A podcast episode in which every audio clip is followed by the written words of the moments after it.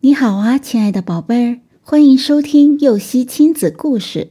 我是小幼熙，我和妈妈一起讲故事。国外来的袋鼠，从国外来了只大袋鼠，大家都觉得挺新鲜。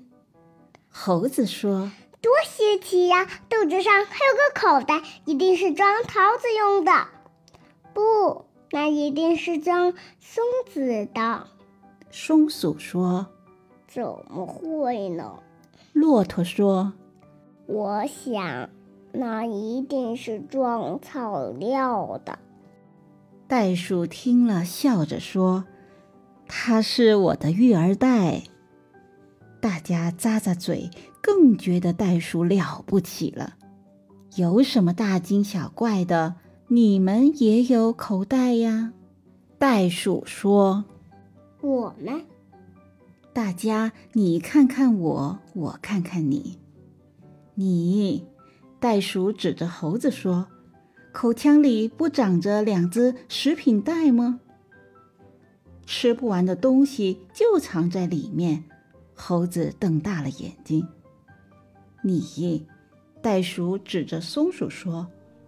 口腔两边有个运输袋，把松子装进去，又吐出来，埋藏在地下，对吧？松鼠愣住了。还有你，袋鼠对骆驼说：“背上的驼峰不是很好的营养袋吗？”骆驼点点头。原来我们都有口袋，这没什么了不起的嘛。大家不好意思的笑了。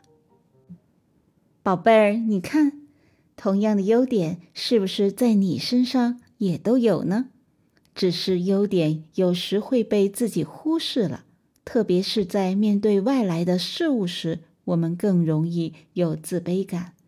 其实啊，我们自身往往有其他人无法达到的优势。故事结束了，想听更多故事，赶紧订阅“游戏亲子故事”吧。